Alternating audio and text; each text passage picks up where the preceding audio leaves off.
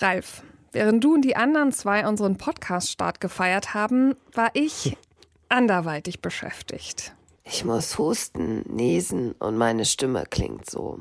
Genau, ich lag krank im Bett. Und da habe ich so überlegt, ist das jetzt eine simple Erkältung? Geht die von alleine weg? Soll ich zum Arzt gehen? Dann habe ich mir einfach mal Rat eingeholt von ChatGPT. Meine genaue Frage war, ich habe Husten, Schnupfen, Halsweh, soll ich zum Arzt gehen? Was denkst du, was hat der Chatbot mir geraten?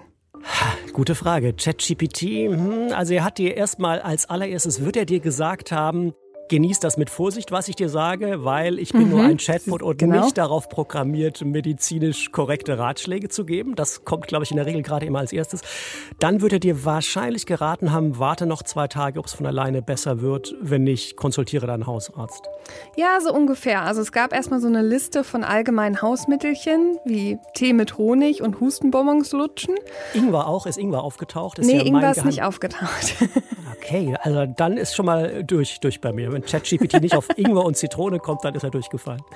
Gleichzeitig habe ich aber so eine Liste von Symptomen bekommen, bei denen ich aufpassen muss. Also wenn ich zum Beispiel Fieber bekommen hätte, hätte ich zum Arzt gehen sollen.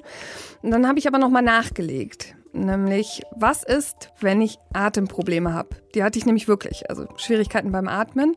Und da hat der Chatbot natürlich gesagt, gleich zum Arzt, ohne Wenn und Aber. Und hat mir aber praktischerweise auch so eine Liste von potenziellen Erkrankungen gegeben, die dazu führen können, dass man Atemprobleme bekommt. Also sowas wie Lungenentzündung, Infektion der Lungenbläschen oder eben auch Covid-19. Was ich aber am Ende hatte, das stand nicht auf der Liste. KI verstehen. Der Deutschlandfunk-Podcast über künstliche Intelligenz im Alltag. Endlich kann ich es wieder sagen, ohne dass es weh tut. Mein Name ist Karina Schröder und außerdem von der Partie mein Kollege Ralf Krauter. Schön, dass ihr auch bei unserer zweiten Folge von KI verstehen dabei seid. Wenn wir so überlegen hier in der Redaktion, was wir in der Folge besprechen wollen, dann lassen wir uns ja ganz gerne von so kleinen Alltagsbeobachtungen inspirieren, wie jetzt meine Krankheitsberatung vom Chatbot. Und dann schauen wir, wie gut ist die KI eigentlich schon in diesem Bereich? Wo liegen die Fallstricke? Wie könnte vielleicht unsere Zukunft mit KI aussehen in der Medizin? Erspart KI uns vielleicht sogar den Arztbesuch? Dieses Symptome in die Suchmaschine eingeben und sich damit dann selbst diagnostizieren. Ich gebe zu, ich bin totaler Fan davon. Ich mache das jedes Mal. Wie geht's dir damit, Ralf? Also erstmal kann ich dir sagen, Karina, du bist in guter Gesellschaft. Also ich glaube, zwei Drittel aller Betroffenen googeln erstmal Symptome, bevor sie überlegen, äh, soll ich zum Arzt oder nicht. Also das ist eine total gängige Praxis. Ich mache das ehrlich gesagt eher selten. Bei mir ist es dann eher so, wenn ich drei Tage im Bett war mit so einer Grippe oder irgendwas ähnlichem, grippalen Infekt, dann ist es meistens meine Frau, die mir dann sehr deutlich klar macht, jetzt gehst du endlich mal zum Arzt, weil als Mann hofft man ja immer erstmal drauf, das ist nur vorübergehend, das geht vorbei, ich äh, stehe das auch alleine durch. Ich bin eigentlich auch so, aber dieses mit dem Atmen, das hat mir irgendwie schon ein bisschen Sorgen gemacht. Außerdem, meine Stimme war ja weg und die brauche ich ja eigentlich zum Podcasten zum Beispiel. Klar, die ist total wichtig, ja. Mhm. Und was ich noch so im Hinterkopf natürlich auch hatte, ist, ChatGPT ist vielleicht hm, nicht immer die beste Quelle. Also wir wissen ja, dass manche Sachen, die ChatGPT sagt, vielleicht nicht ganz richtig sind. Manchmal erfindet der Chatbot auch was dazu, wenn er es nicht genau weiß. Und deswegen war ich natürlich vorsichtig, was ich da gemacht habe und dachte nicht, okay, das ist jetzt der Ersatz zur Suchmaschine, fand es aber trotzdem spannend. Würdest du jetzt den Leuten schon abraten, die Gesundheitsfragen an den Chatbot zu stellen? Na, man muss auf jeden Fall total vorsichtig sein und darf eben nichts für bare Münze nehmen, was einem diese Chatbots aktuell da so ausspucken an Antworten. Also man kann sich beeindruckend überzeugend mit ihnen dialogisch unterhalten. Ne? Das wirkt ja, als ob ein Mensch da mit einem redet. Aber fachlich sind die eben noch nicht immer auf dem Posten, diese Chatbots. Da gibt es noch viele fachliche Fehler. Allerdings muss man auch sagen, die Systeme sind schon sehr weit gekommen. Also ich habe nochmal nachgeschaut. Es gab 2020 einen allerersten oder einen der ersten Tests mit ChatGPT, dem da fiktive Fragen zur Gesundheit gestellt wurden. Und da gab es ein sehr makabres Beispiel, nur fiktiv. Da wurde ChatGPT also ein Patient vorgespielt, der Suizidgedanken äußerte und ChatGPT äh, bot daraufhin an, ihm dabei zu helfen, einen Weg zu finden, wie er aus dem Leben scheiden könnte. Das ist fast schon makaber und wie gesagt, das war nur ein fiktives Beispiel, kein echter Fall, aber es zeigte eben, damals waren die Systeme überhaupt nicht bereit, auf die Menschheit losgelassen zu werden, denn sowas ist natürlich völlig inakzeptabel. Heute ist man deutlich weiter. Die Entwickler haben nachgebessert, haben ihre KI-Systeme, man sagt, äh, auf Linie gebracht, aligned im Englischen. Das heißt, die haben denen beigebracht, häufiger richtige und erwünschte Antworten zu geben. Und kleiner Fortschritt war Februar 2023. Da hat ChatGPT es geschafft, die US-Medizinerprüfung zu bestehen, mit Mindestpunktzahl damals. Und wow. es zeigt schon, äh, man ist da einen weiten Weg schon gegangen und meine Prognose wäre schon, also noch alles mit Vorsicht genießen, bitte, was diese Systeme ausspucken an Antworten auf medizinische Fragen. Aber ich glaube, in wenigen Jahren werden wir da ein sehr mächtiges Tool haben, zum Beispiel um die Erstdiagnose zu Hause eben, bei so einem Fall, wie du es gerade beschrieben hast, zu machen. Und die Antworten werden ziemlich präzise und größtenteils zuverlässig sein. Das klingt ja erstmal gar nicht so schlecht und trotzdem in dem Zusammenhang ist mir noch eine Sache ganz wichtig, denn zum Beispiel bei ChatGPT, da muss man so einen Haken setzen, damit das Modell die Unterhaltungen, die man mit diesem Chatbot geführt hat, nicht zum Trainieren benutzt. Und jetzt muss man natürlich aufpassen, wenn man so seine Gesundheitsdaten da eingibt, wenn man eben sagt, dass man krank ist, wenn man da detaillierter wird. Und das ist so eine Sache, wenn es um den Datenschutz geht, vor allem wenn es um Gesundheitsdaten geht, die ja zu den sensibelsten gehören. Also man könnte sich ja zum Beispiel vorstellen, dass jemand irgendwie Gesundheitsdaten klaut und dann diese Menschen damit erpresst. Das wäre ja eine Möglichkeit. Das ist so eine Sache, die mich noch so beschäftigt hat, weißt du? Es gibt ja auch guten Grund, da besorgt zu sein. Also es gab gerade im Fall von ChatGPT ja auch vor nicht so langer Zeit ein Beispiel. Da ist es Nutzern dieses Chatbots gelungen, quasi die Fragen, die andere Nutzer vor ihnen gestellt hatten, zu entlocken mit cleveren Promptbefehlen. Und die konnten auf diese Weise zum Beispiel eben mitbekommen, was wollte der oder die wissen, die vor mir das System benutzt hat und auch Kreditkarteninformationen und solche Dinge abgreifen. Wenn jetzt der vorherige Benutzer Gesundheitsdaten dort eingegeben hätte, ja, also zum Beispiel irgendwelche Krankheitssymptome oder seinen durchschnittlichen Pulsschlag oder Body Mass Index, dann hätte auch das theoretisch abgerufen werden können durch eine Sicherheitslücke bei ChatGPT. Und es gibt nicht wenige Experten, die sagen, also da muss schon extrem noch nachgebessert werden. Sonst ist der nächste Datenskandal im Prinzip vorprogrammiert, weil das ich sag mal, tückische an solchen Chatbots ist ja, Sie verwickeln einen in dieses Gespräch und man gibt oft unwesentlich mehr Preis, als man eigentlich wollte. Und wenn man sich jetzt zum Beispiel mit ChatGPT über seine Krankheitssymptome unterhält und dann wird nachgefragt, okay, was ist dein Body Mass Index oder hast du auch Schmerzen in der Brust? Und man antwortet da immer, dann wird da mehr und mehr Informationen preisgegeben und was andere Menschen OpenAI, die Firma dahinter oder auch sonst wer, der auf diese Daten Zugriff hat, mit diesen Daten dann macht. Das entzieht sich derzeit leider völlig dem Einfluss der Nutzer. Und insofern muss man, was Datenschutz angeht, bis auf weiteres noch extrem vorsichtig sein. Mich würde noch interessieren, was ihr dazu denkt. Also benutzt ihr Chatbots, um eben auch so Krankheitsanfragen zu stellen? Hat das vielleicht sogar schon euch geholfen oder eher vielleicht auch äh, Sorgen gemacht, was ihr da als Antwort bekommen habt? Oder habt ihr andere Fragen aus dem KI-Kosmos, die euch umtreiben?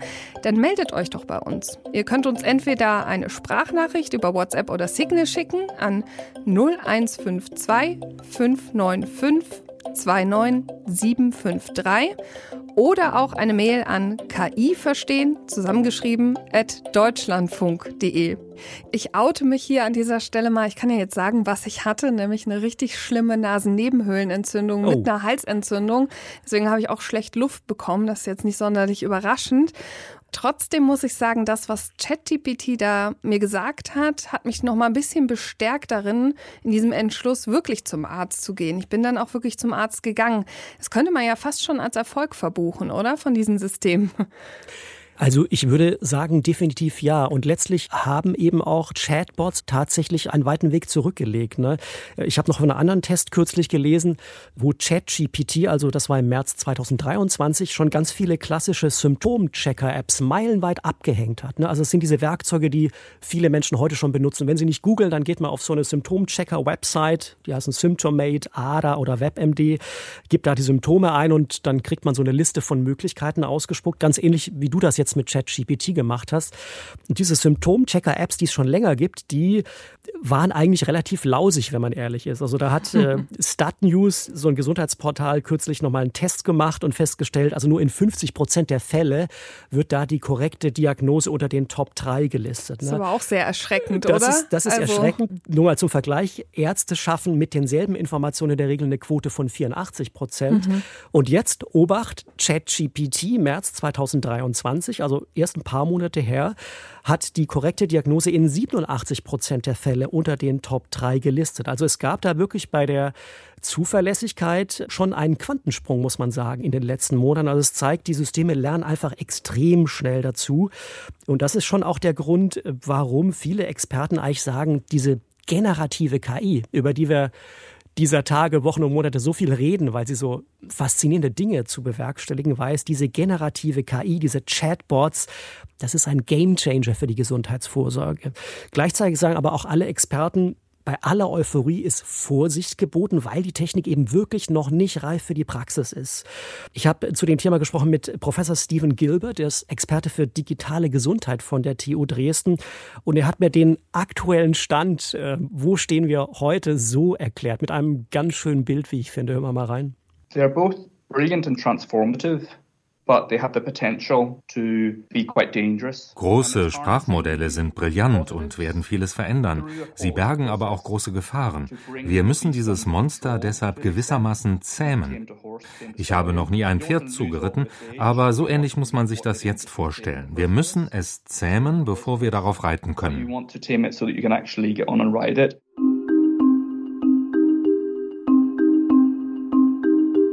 Wenn wir uns die KI angucken, dann hat die ja quasi eine Kernkompetenz, die sie auf jeden Fall sehr, sehr gut kann, nämlich Muster erkennen. Und das ist eine Fähigkeit, die Ärzte im Grunde auch brauchen, nämlich dass man aus einer Summe von Symptomen ein Muster erkennt und daraus ein Krankheitsbild erstellen kann. Ich kann mich zum Beispiel daran erinnern, dass in der Corona-Pandemie ganz viele Forschungsgruppen daran gearbeitet haben, mit Hilfe von Stimmproben Corona zu erkennen. Also praktisch mit einer App quasi einen Home-Test zu haben. Gibt es denn schon so Gesundheits-Apps mit KI, die eben auch mit dieser Mustererkennung arbeiten und die dabei helfen können, Diagnosen zu stellen? Also es gibt erstmal eine wahnsinnige Auswahl an solchen Gesundheits-Apps oder wahlweise auch Wellness-Apps. Es gibt zigtausende davon weltweit, hat mir der Experte Stephen Gilbert, den wir gerade schon gehört haben, gesagt. Das heißt, es ist ein völlig unübersichtlicher und weitgehend unregulierter Markt. Da tummeln sich auch unheimlich viele schwarze Schafe, die Dinge versprechen, die die Apps, die da angeboten werden, nicht einlösen können. Es gibt aber auch positive Beispiele. Also es gibt äh, seit vielen Jahren schon relativ zuverlässige Apps, die, wie du gerade schon gesagt hast, zum Beispiel maschinelles Lernen nutzen, um äh, mit Hilfe von Mustererkennung bestimmte Krankheitssymptome aufzuspüren. Prominentes Beispiel sind diverse Apps zur Diagnose von Hautkrankheiten. Das funktioniert einfach so, dass diesen Computerprogrammen quasi Millionen von Bildern von Ekzemen, Hautausschlägen und Melanomen und sowas beigebracht werden. Die werden damit gefüttert und dann erkennen diese Systeme dank Mustererkennung, mit welcher Hautkrankheit man es zu tun hat, wenn man da ein Bild hochlädt. Also von Neurodermitis bis zu Vorstufen von Hautkrebs. Mhm. Ein prominentes Beispiel ist die Health App Derm Assist von Google. Die ist sogar offiziell als Medizinprodukt zugelassen seit einigen Jahren. Die ermöglicht eine KI-gestützte Erstdiagnose von 288 unterschiedlichen Hautkrankheiten. Man muss nur drei Fotos hochladen, ein paar Fragen zu den Symptomen beantworten und als man diese App 2021 mal gegen echte US-Dermatologen hat antreten lassen, kam raus, das Urteil dieser App ist im Prinzip genauso zuverlässig wie das der Fachärzte. Also es wurde da mit 963 Testfällen geprüft. Also das zeigt schon, wenn es so um Mustererkennung geht, dann ist die künstliche Intelligenz schon an vielen Stellen in solchen Apps am Start, zum Beispiel auch bei Apps, die Blutdruck, Herzschlag, Puls, Blutzuckerspiegel, Schlafzustand und sowas mhm. überwachen.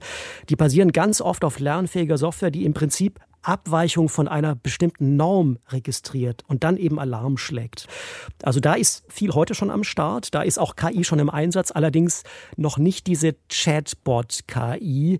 Das kommt jetzt gerade erst und die spannende Frage wird sein, wann werden solche KI-basierten Apps oder Diagnosetools diese generative künstliche Intelligenz nutzen, im großen Stil Einzug halten in Prävention, Diagnostik und Therapie und welche Rolle sie dabei spielen können. Das ist gerade die spannende Frage, die viele Experten umtreibt. Ja, wir haben jetzt so ein bisschen mehr über die Patientenseite gesprochen, weil natürlich auch mein Fall irgendwie schon uns da sehr logisch hingeführt hat. Aber es gibt natürlich auch noch die Seite der Ärzte. Also ich habe letztens von einem Projekt gelesen am Helmholtz-Zentrum in München und da haben Forschende um die Professorin Julia Schnabel eine Apparatur gebaut mit so mehreren Ultraschallköpfen und damit kann man ein Bild von der Plazenta machen. Also die Plazenta ist ja in der Gebärmutter drin, versorgt das Kind mit Nahrung und die muss eigentlich eine gewisse Größe haben, damit sie besonders gut funktioniert, um es jetzt mal ganz simpel zu sagen.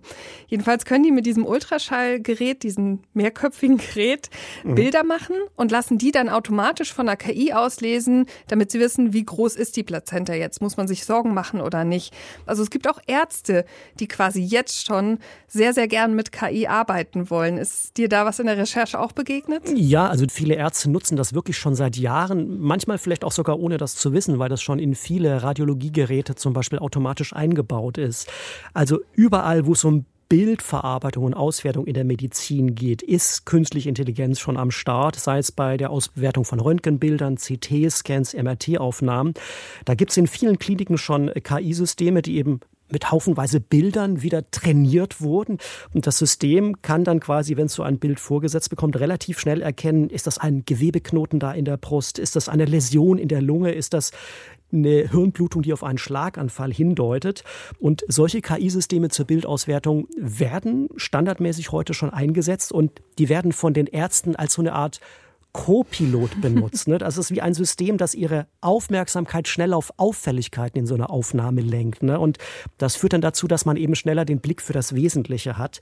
Ein anderes Beispiel, wo auch diese Bildmustererkennung wichtig ist, ist in der Pathologie. Ja? Also wenn es zum Beispiel um die Analyse von Gewebeproben geht, wenn ein Tumor diagnostiziert wurde, dann wird ja ein dünnes Scheibchen geschnitten und dann wird mikroskopiert und man versucht, diese Zellen sich genau anzuschauen. Und aus ihrer Form kann man dann Rückschlüsse ziehen, wie bösartig der Tumor ist, wie er sich weiterentwickeln könnte und solche Dinge. Das wird heute auch schon großenteils mit KI-Unterstützung gemacht. Also da tut sich wirklich sehr viel und daran erkennt man schon, das kann eben Präzision und Effizienz steigern in der medizinischen Diagnostik, solche Verfahren, weil sie Ärzten helfen, schnell auf die Hotspots in so einem Bild zu schauen und dadurch schneller die richtige Entscheidung zu treffen. Du hast uns vorhin schon die Zukunft gemalt, nämlich dass wahrscheinlich so Chatbots in der Medizin auch immer besser werden. Und ich frage mich, wie könnten wir die denn verbessern? Weil mein erster Gedanke ist, hm, vielleicht ist es gar nicht so klug, ChatGPT zu fragen, also so, eine, so ein Chatbot, der irgendwie so ganz viele allgemeine Informationen hat, sondern es könnte ja auch eine Möglichkeit sein, so einen Algorithmus mit gezielten Daten, mit Medizindaten, die vorher ausgewählt wurden, zu füttern und dann quasi ein überwachtes Lernen zu machen, indem man auch immer wieder dem System Feedback gibt und sagt, ja, das hast du richtig eingeschätzt, nee, das war nicht richtig, das wäre noch wichtig zu beachten und so weiter und so fort. Andererseits ist das natürlich sehr, sehr zeitaufwendig und oft auch kostenspielig. Hast du noch andere Dinge in deiner Recherche gefunden, die vielleicht diese Systeme besser machen könnten, damit sie eben auch in der Medizin und vielleicht auch für mich in die Zukunft sprechend mir helfen können, wenn ich mal krank bin? Es ist total spannend, weil das, was du gerade beschrieben hast, Karina, wie man solche Systeme besser machen könnte, dieser Weg wird tatsächlich schon beschritten. Zum Beispiel von Google. Auch ChatGPT arbeitet wohl in eine ähnliche Richtung, aber bei Google ist es noch genauer dokumentiert, weil die relativ offen sind mit dem, was sie da tun. Google hat auch so ein Sprachmodell äh, wie GPT. Bei Google heißt das Palm 2, das ist das Neueste. Das liegt auch diesem Chatbot BART zugrunde, den vielleicht manche unserer Hörerinnen und Hörer auch schon mal ausprobiert haben. So, jedenfalls hat Google dieses Sprachmodell Palm 2 jetzt so modifiziert, dass es speziell auf medizinische Fragen zuverlässigere und sichere Antworten gibt. Und das Ergebnis heißt MET Palm 2, also Palm 2 für die Medizin. Und das ist aktuell tatsächlich einer der leistungsstärksten Medizin-Chatbots. Im Fachmagazin Nature ist Anfang Juli das mal evaluiert worden, was dieser Medizin-Chatbot MET Palm von Google jetzt also schon so kann im Vergleich zu normalen Medizinexperten, wenn es um Diagnosen geht. Expertinnen haben denen also zufällige Fragen aus bestimmten Vergleichsdatensätzen beantworten lassen. Da waren also Fragen zu Forschungsdingen drin, aber auch häufig gestellte Fragen von Patientinnen. Und der Chatbot Matt Palm hat 92,6 Prozent der Antworten so gegeben, dass die menschlichen Gutachter sagten, das entspricht dem wissenschaftlichen Konsens. Zum Vergleich, Echte Kliniker schaffen das in 92,9 Prozent der Fälle. Mhm. Also nur ein ganz kleiner Unterschied. Ja. Und schauen wir noch auf da, wo es nicht so gut geklappt hat. Also 5,8 Prozent der KI-Antworten wurden als potenziell schädlich für Patienten eingestuft. Das ist ganz schön viel. Das ist schlecht. Ja. Aber, aber verglichen mit menschlichen Fachleuten, bei denen liegt diese Quote bei 6,5. Menschliche Ärzte liegen auch nicht immer richtig. Das heißt, jetzt was das Fachwissen dieser KI auf dem Papier angeht, ist sie definitiv schon auf Augenhöhe mit Profis. Aber bis man das jetzt dann wirklich reif für die Praxis machen kann, ist der Weg eben noch weit. Da müssen diverse Tests noch erfolgen. Also noch sind diese Chatbots relativ unsichere Werkzeuge, wenn es um medizinische Beratung geht, aber sie werden schnell besser. Und um dann wirklich die Spreu vom Weizen zu trennen, ist es eben wichtig, jetzt schon klare Rahmenbedingungen zu entwickeln, um die Patientensicherheit künftig zu gewährleisten. Und auch dazu habe ich mit Stephen Gilbert gesprochen. I actually strongly, strongly believe those things will go together, but we're just in an interim phase where Momentan sind wir in einer Interimsphase, wo die Regulierungsbehörden noch nicht genau wissen, wem sie wann welche Vorgaben machen sollen. Deshalb gibt es im Internet gerade eine große Zahl KI-basierter Diagnosewerkzeuge, die völlig unzuverlässig und ungeprüft sind. Manchmal sind ihre Antworten korrekt, manchmal einfach falsch. They might sometimes be right, they might sometimes be wrong. Ja, und medizinischer Mehrwert und Sicherheit müssen eben, bevor man diese Systeme im großen Stil in der Praxis einsetzt, in klinischen Studien nachgewiesen werden. Da reden wir über mehrjährige Prozesse und viele Firmen versuchen an diesem Geschäft künftig teilzuhaben. Gibt es denn schon Analysen, die klar machen, so und so viele Besuche beim Arzt könnte ich mir wahrscheinlich sparen, wenn die KI in den und den Bereichen eingesetzt wird? Also ich habe da ein bisschen rumgesucht, aber keine wirklich belastbaren Zahlen gefunden. Mein Gefühl wäre auch, dass gar nicht so viele Arztbesuche überflüssig werden können. Ganz oft ist es ja so, für die Abklärung von Symptomen ist ja dann doch noch ein Arztbesuch nötig. Ne? Der muss eine Blutprobe nehmen oder muss sich den Hautausschlag wirklich genau angucken. Das heißt, KI-Systeme können zwar unterstützend hilfreich sein, aber ganz oft wird man nicht um den Arztbesuch rumkommen. Und das hängt natürlich noch mit einem zweiten ganz wichtigen Grund zusammen, warum man zum Arzt geht. Die KI hat ja kein tieferes Verständnis mhm. von dem, was du an Symptomen da beschreibst. Also wenn du Halsschmerzen hast oder eine Nebenhöhlenentzündung, kann die KI zwar mit diesem Begriff was anfangen, aber sie weiß nicht, wie es sich anfühlt, diese Nebenhöhlenentzündung zu haben. Und der Vorteil des menschlichen Arztes ist ja, er kennt das, er hat es vielleicht auch schon mal gehabt, er kennt die Symptome und kann natürlich viel empathischer dann so ein Gespräch führen. Also ich glaube, die Hoffnung, dass KI-Systeme viele Arztbesuche überflüssig machen werden, die wird sich nicht erfüllen. Aber KI wird Ärzten an vielen Stellen helfen, künftig einen besseren Job zu machen.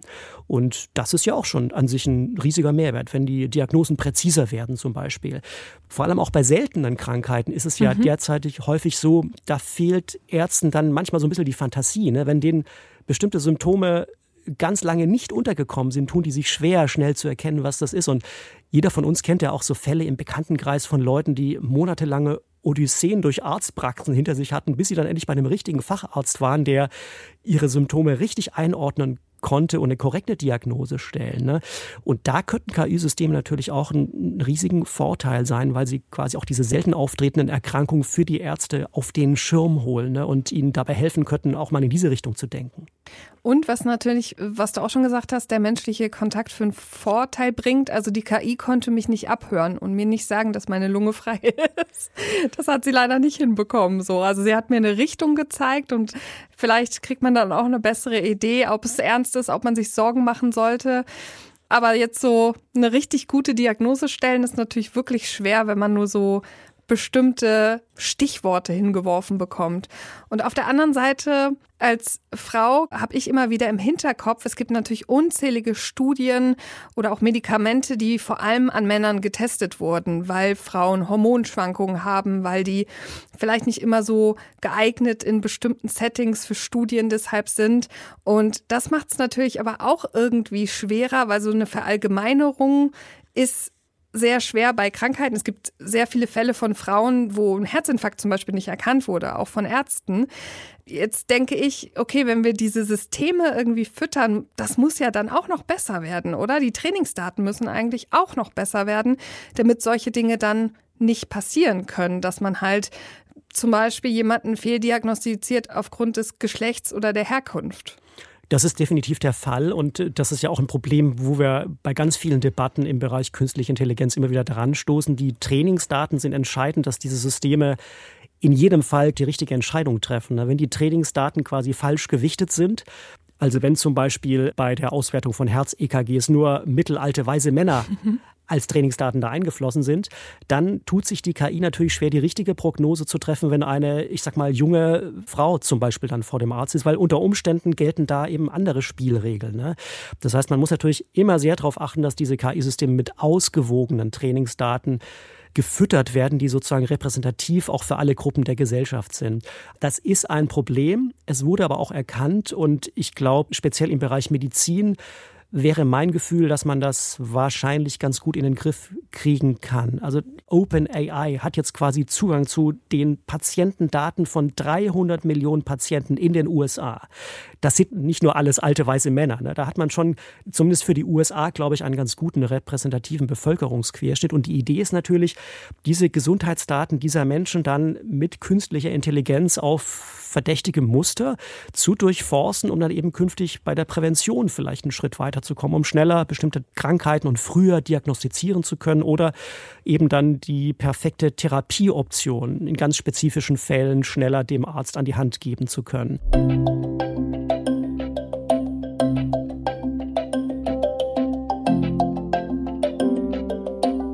Allem, was du jetzt gelernt hast und nach dem, was ich aus dir raushöre, habe ich schon das Gefühl, du guckst positiv in die Zukunft, wenn es darum geht, dass KI jetzt in der Gesundheitsversorgung immer wichtiger wird. Habe ich da recht? Also ich finde, auf der Habenseite ist KI hat wirklich das Potenzial, die Gesundheitsvorsorge zu verbessern. Sie kann Ärzten helfen, ihren Job besser zu machen. Und ich sag mal so, wenn ich wüsste, dass mein Arzt wenn er ein bestimmtes KI-Tool benutzt, 15 Prozent häufiger die richtige Diagnose stellt, wenn ich zu ihm komme, dann würde ich mir natürlich ehrlich gesagt wünschen, dass er das benutzt oder würde vielleicht künftig dann lieber zu dem Arzt gehen, von dem ich weiß, dass er sich auf solche Werkzeuge auch mitstützt. Ne? Was mir Sorgen gemacht ist der Datenschutz, hatten wir schon drüber gesprochen. Was passiert mit diesen Daten, die man da dann hochlädt oder freigibt? Wem gehören die? Wie sicher werden die verwahrt?